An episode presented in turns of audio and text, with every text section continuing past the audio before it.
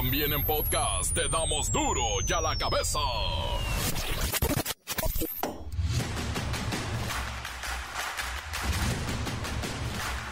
Martes 27 de junio del 2023. Yo soy Miguel Ángel Fernández y esto es duro y a la cabeza sin censura y sin acento.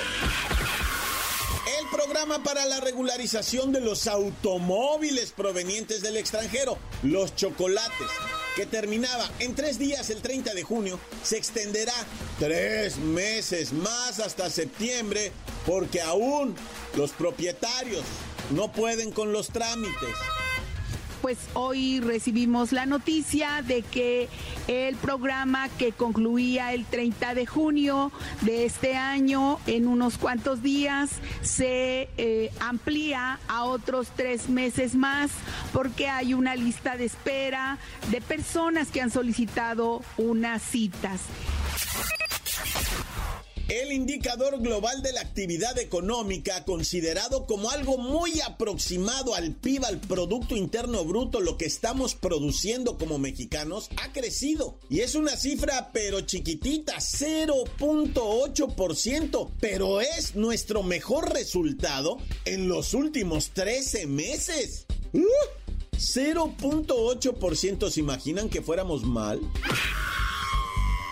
Un total de ocho militares recibieron auto de formal prisión luego de que fueron detenidos por delitos de desaparición forzada y vinculados con el caso de los 43 normalistas de Ayotzinapa. Agarraron a ocho y faltan otros ocho. Cuatro sujetos robaron a masazos una joyería dentro de una plaza comercial en Polanco. Los bandidos se dieron a la fuga llevándose 15 relojes de lujo de alta gama. Ya agarraron a un malandro, ya agarraron a los mazos también, al carro y pronto caerán los otros. Es cuestión de horas. La Secretaría de Educación Pública dio a conocer el calendario escolar. Será 190 días para el próximo ciclo 2023-2024 y se aplicará en escuelas obvio preescolar, primarias, secundarias públicas y privadas de todo el país. El reportero del barrio con más de sus aterradoras notas rojas. Y el Cerillo tienen detalles de los centroamericanos, del balón de oro, la Copa de Oro. México está lleno de oro, qué bárbaro. Comencemos con la sagrada misión de informarle, porque aquí no le explicamos las noticias con manzanas, no, aquí las explicamos con huevos. Llegó el momento de presentarte las noticias como nadie más lo sabe hacer. Los datos que otros ocultan, aquí los exponemos sin rodeos.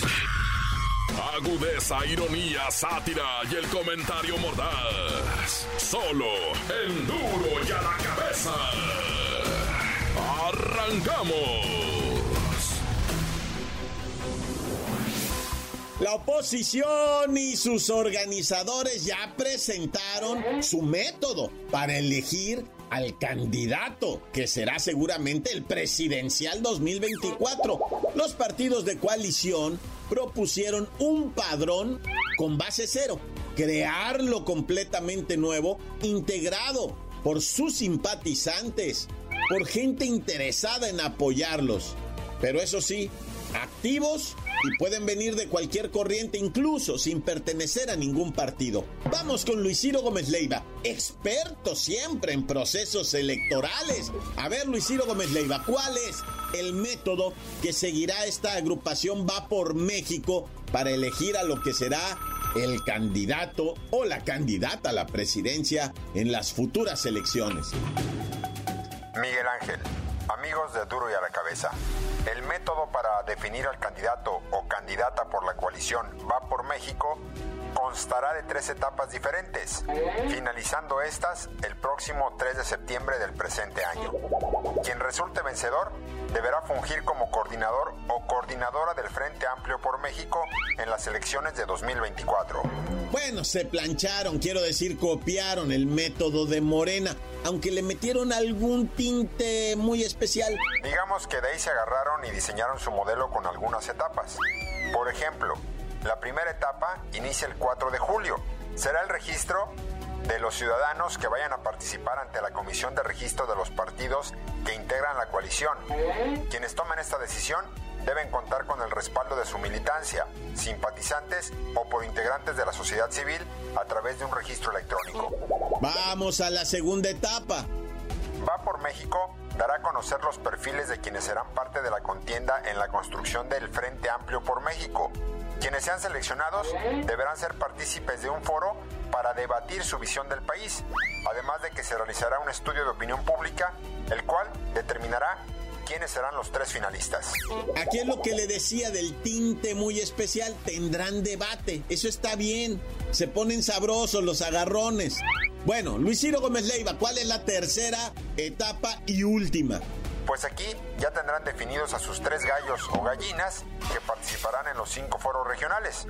Posteriormente se realizarán nuevas encuestas para así el 3 de septiembre dar a conocer quién será el candidato o candidata que buscará ser titular del Ejecutivo en 2024. Y hasta aquí mi reporte. Para dar la cabeza informó Luis Ciro Gómez Leiva. Pues ahí está, muchas gracias Luis Ciro Gómez Leiva. Tendremos entonces más encuestas, más enredos. Y en esta presentación el día de ayer nos sorprendió que detrás de los representantes de los partidos hubiera presuntamente gente del pueblo, pero vestida como si fuera película de Pedro Infante. Mujeres con trenzas, rebozos, flores entre sus trenzas. Pero, pero, ¿qué es esto? Hombres con sombreros y zarapes, como si vinieran de allá de la montaña humildemente. Pero ¿qué pantomima es esto? Bueno, es política. Y por cierto, vamos a ver las preferencias al momento por integrantes de esta coalición Va por México, mediciones de diferentes portales sumadas en uno solo, nos dicen que los favoritos en la oposición para ser candidatas, candidatos presidenciales, son los siguientes tres. Los que llevan la mano son los siguientes tres. Lili Telles, 10.7%, 5 décimas más que ayer. Beatriz Paredes, 8.6%, 5 décimas menos que ayer. Santiago Krill, 7.6%, 8 décimas menos que ayer. Las noticias te las dejamos ir. Y a la cabeza. Y bueno, hoy tenemos una invitada muy querida, es especial para Duro y a la cabeza, la talentosa y sabia maestra Hortensia Simbarón, a quien le damos un aplauso para recibirla. Maestra Hortensia, un honor tenerla aquí y sobre todo que nos trae una primicia exclusiva de Duro y a la cabeza el calendario escolar 2023-2024. Maestra, por favor, compártalo. Claro, hijo. Mira, Miguelito, el nuevo calendario escolar, hijo, constará de 190 días y dará comienzo por ahí del 28 de agosto de este año para concluir el 16 de julio de 2024. Lamentablemente para los chamaquitos, hijo, este año habrá menos días de descanso. Por ejemplo, solo habrá cuatro puentes vacacionales, hijo. Ay, no. ¡Cuatro puentes! Eso suena verdaderamente un gran desafío para nuestra cartera. Digo, para los estudiantes. ¿Cuáles son esas fechas especiales de los puentes, maestra? Pues bueno, hijo, el primero será el 15 de septiembre en conmemoración de la independencia de México. Nada como celebrar con un día de descanso la libertad de este gran país. ¡Viva México! El segundo puente vacacional será el 20 de noviembre, y ese mismo viernes habrá un consejo técnico escolar, por lo que los estudiantes solo tendrán tres días de clase. Ah, un puente y un consejo técnico. Ese es un dos por uno de aquellas. ¿Y qué pasa con el Día de los Muertos, maestra sin varón? El 2 de noviembre, hijo, ahí sí no será un puente vacacional, ya que cae en jueves. Pero aunque no sea día de descanso oficial, obligatorio, es importante celebrar nuestras tradiciones y recordar a nuestros seres queridos y aparte organizarles su desfile como en la película de James Bond. Tercer puente, hijo, será el 5 de febrero en honor a la promulgación de la Constitución mexicana y el cuarto puente será el 18 de marzo, hijo. Que ya no sabe nadie de expropiación de qué, pero que algo hubo. Ya que en mayo, hijo, no hay días festivos que coincidan con viernes o lunes. Ay, no, hijo, ahí no se aplicará ningún puente. Oiga, y de una vez, Cuéntenos, vacaciones decembrinas y Semanuki Santa. Pues mira, hijo, las vacaciones decembrinas de diciembre irán desde el 18 de diciembre hasta el martes 2 de enero. Y la Semana Santa comenzará el 25 de marzo y terminará el 5 de abril. Será una semana después del puente vacacional por el natalicio de Benito Juárez. Y qué bueno, hijo, que ya tienen organizadas estas fechas y estos puentes para ir reservando boletos de avión, hijo, porque si reservas con tiempo salen más baratos. Muchas gracias, maestro Hortensia Varón, Como siempre, un deleite tenerla aquí, más con una exclusiva, el calendario oficial que no tiene nadie, solo duro y a la cabeza. Ya después lo va a escuchar en otras partes. Encuéntranos en Facebook, facebook.com, diagonal duro y a la cabeza oficial. Estás escuchando el podcast de duro y a la cabeza. Síguenos en Twitter, arroba duro y a la cabeza. Y les recuerdo que están listos para ser escuchados todos los podcasts de Duro y a la Cabeza. Búsquelos. Ahí están, en el Facebook o en el Twitter. Duro y a la Cabeza. El reportero del barrio con más de sus aterradoras notas rojas. Montes, Montes, Alicantes, Pintos, que man.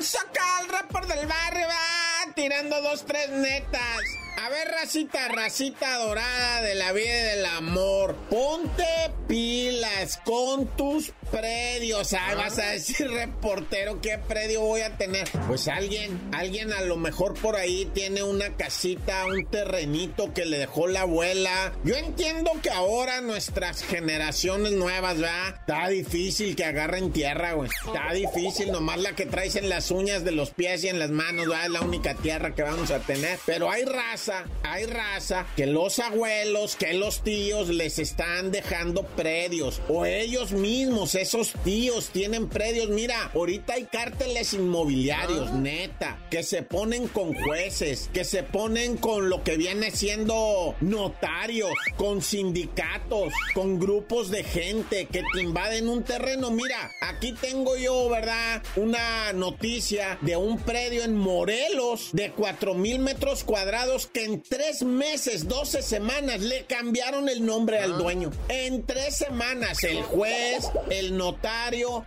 el grupo de personas que medio invadió ahí y despojaron al dueño original del predio porque algo encontraron que no tenía bien acomodado, ¿te imaginas? Y así está la Ciudad de México y así está una parte de lo que viene siendo Guerrero en las costas despojando a la gente de los terrenos que porque ah te faltó esto no es tuyo pum es de este señor va pero pero está está canijo esto raza así es que si tu abuelita tu tío tienen por ahí un terrenito búsquenlo ponerlo bien al orden porque si no te van a caminar. Andan, van sobre todo, ¿eh? Van sobre todo, para que no digas que, no, el mío no. Verifícale, verifícale el de tu abuelita, el de tu mamá, el de tu nana, porque van sobre ellos. Y bueno, lo que viene siendo, ¿verdad?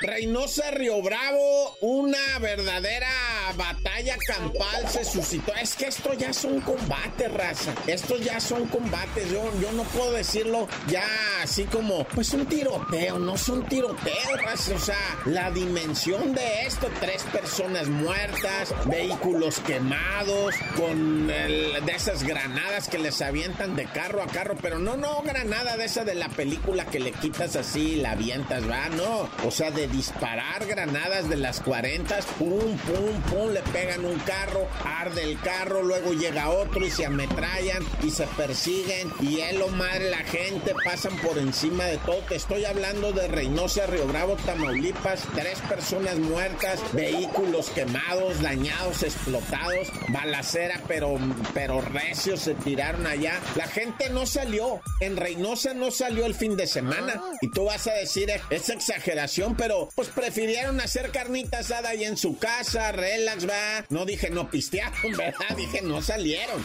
pero pues se quedaron en el cantón haciendo unos steaks ahí con unas cheluquis, viendo el juego, etcétera, etcétera, va. Pero los comercios vacíos, neta,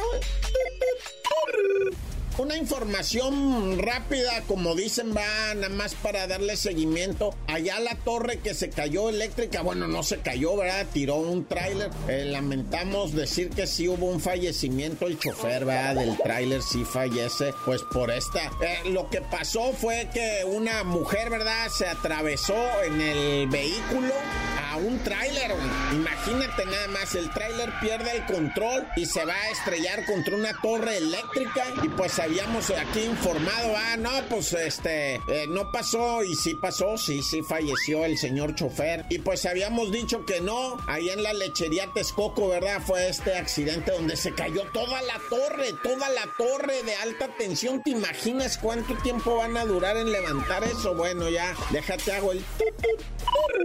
Bueno, y en Guerrero, ¿verdad? Vaya recadito que dejaron. No, no es peluznante, gente. Yo me adelanto y, neta, o sea, esto está muy sensible lo que te voy a decir, ¿eh? Muy sensible, pero sería ilógico no decirlo, no informarlo. La onda es cómo lo vamos a informar. También estas cosas no se pueden soltar así. Pero pues de qué otra manera te digo que dejaron siete cuerpos decapitados y, y con las cabezas arriba de una camioneta ahí en Guerrero, en plena vía pública de San Mateo, municipio de Chilpancingo. Terrorífico, va con su letrero ese. Pero es que si no lo informas, o sea, si lo ocultas, si lo decís, o, si lo disfrazas, no, eh, ¿cómo disfrazas algo así? ¿Cómo lo dices de manera profesional? Dice, mano, pues está canijo, está canijo, raza. Es una situación muy delicada que el pueblo va, tiene que tener bien claro. Hay una situación así, Guerrero está así, y la cosa no pinta mejor en Oaxaca y Chiapas. Por ejemplo, en Chiapas, tanta violencia que hemos mirado. Pero bueno, ahí te va otra precisamente de Chiapas, ¿verdad?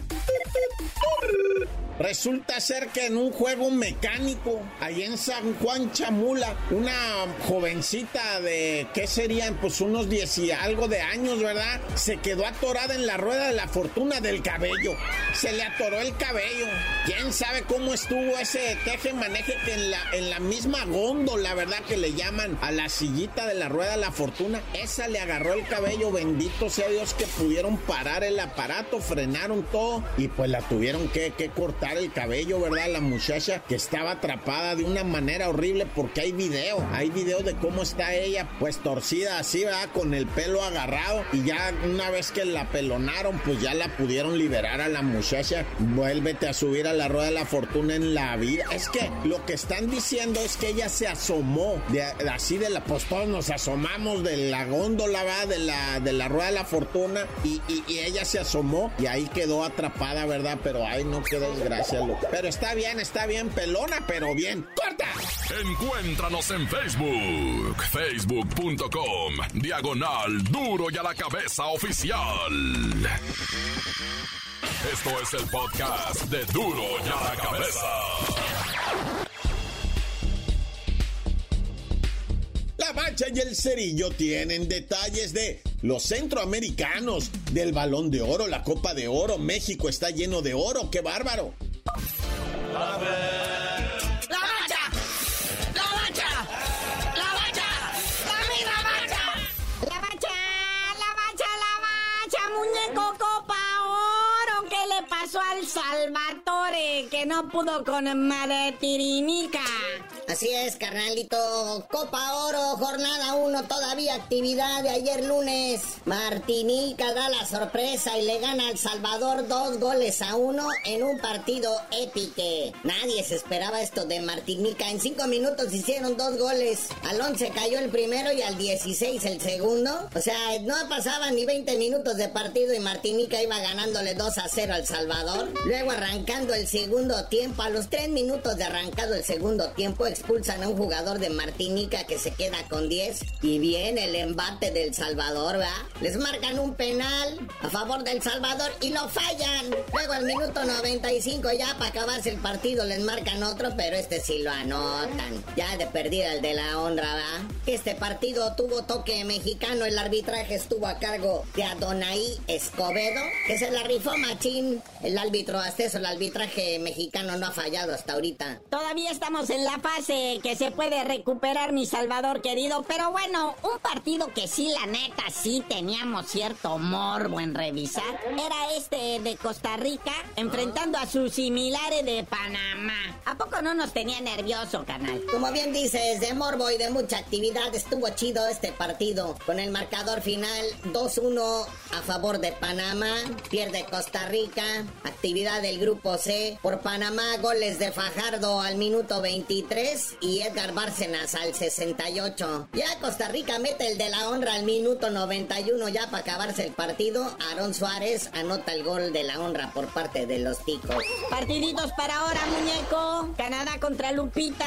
Así es, todavía continuamos con la jornada 1, ¿verdad? Ya es la última recta hoy martes. Como bien dice, Canadá contra Guadalupe. Canadá, que al igual que el Estados Unidos, anuncian de que pues traen selección alterna, ¿verdad? Que no es la chida. Así que, pero pues bueno, ahí van a estar. Esto va a ser a las 5 de la tarde, pero luego a las 6.45, ahí está el Guatemala contra Cuba. Que recordemos que Cuba pues trae puro beisbolero, ¿verdad? Eso les gusta el béisbol. Y Guatemala, pues, su toque mexicano, ¿verdad? Con nuestro Luis Fernando el Flaco Tena como director técnico. Bueno, y ahora sí andamos muy dorados, Cam. Vamos a hablar de lo que viene siendo pues, el balón de oro. Regálame ahí pues, algunos ganadorcitos, ¿no? De los que se hayan rifado y discutido. Así es, carnalito. El sábado se llevó a cabo esta ceremonia del balón de oro. La pasaron por la tele hasta el domingo cuando acabó el partido de México contra Honduras. Y nosotros la estamos platicando hasta ahorita martes. Nah, ya. Algunos resultados allí importantes, ¿verdad? Portero del año se lo lleva Nahuel Guzmán de los Tigres, a pesar de sus nahueladas en el año. Delantero del año se lo lleva el yucateco Henry Martín del América.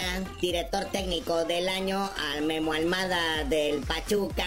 Gol del año André Pierre Guignac, el góngoro, por un golazo que le hizo a los Pumas al minuto 89 en la jornada 6. Y de la Liga Femenil, pues jugadora del año la Charlín Corral del Pachuca, ¿verdad? Jugadora del año y goleadora del año. Y bueno, para esa racita que no está siguiendo los Juegos Centroamericanos, se están perdiendo de baños de oro de los mexicanos. Bueno, ahora todo es de oro. Ahora va a salir la chica dorada a conducir o qué. Oye, sí, carnalito, se está llevando a cabo los Juegos Centroamericanos y del Caribe en San Salvador. Y nadie lo pela porque todo el mundo está ocupado con la Copa de Oro, ¿verdad? A ver, compártenos nada más, así una actualizacióncita chiquita de lo que viene siendo el medallero para tener ideas. Pero pues hay para que lo sepan, México ocupa el segundo lugar en el medallero, que bueno, tiene más medallas que todos, ¿verdad? Lleva 48. En primer lugar Colombia, que tiene 32, pero las que cuentan son las de oro. Entonces, en primer lugar está Colombia con 18, luego México con 15 y en tercer lugar Cuba con 9. Recordemos que en la última edición de los Juegos Centroamericanos y del Caribe, Cuba no participó. No sé qué mulada les hicieron que no quisieron participar, hicieron su berrinche, pero ahora están presentes en estos Juegos Centroamericanos y del Caribe. Bueno, y ya para despedirnos, para que nos dé envidia, ¿cuánto estaría ganando mi Chucky, mi Chucky Lozano si se va a Arabia Saudita, casi casi bendita? Oye, sí, nuestro adorado Chucky Lozano, los últimos días en el Napoli, ¿va? Ya no entra en los planes del nuevo director técnico, a pesar de que el torneo pasado pues ganaron el Scudetto, algo así como el campeonato de la Serie A, pero pues ya no hay en dónde acomodarlo, ¿va? Dicen que a lo mejor lo mandan a Arabia Saudita a jugar con el Cristiano Ronaldo del mismo equipo, que dicen que ganaría algo así como 10 millones de euros, el doble de lo que gana ahorita en el el Napoli. Vete para allá, papá, la Arabia Saudita, a codearte con Cristiano Ronaldo, a hacer una lana. Es más, por ahí anda también el Crudit Peña. Bueno, ese anda jugando en la segunda, tercera división, pero ahí anda. Pero bueno, carnalito, ya vámonos. Se pone emocionante todo esto de la Copa Oro, los Juegos Centroamericanos y del Caribe. Y ya el viernes viene nuestra Liga MX y tú no sabías de decir porque te dicen el cerillo. Hasta que me paguen el 10% de lo que gana el Chucky Lozano, les digo.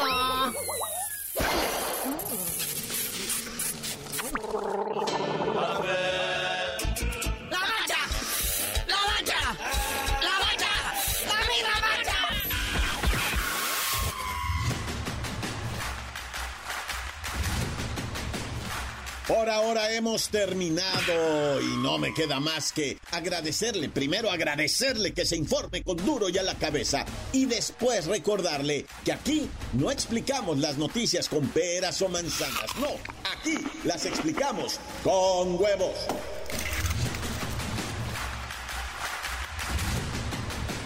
Por hoy el tiempo se nos ha terminado. Le damos un respiro a la información, pero prometemos regresar para exponerte las noticias como son.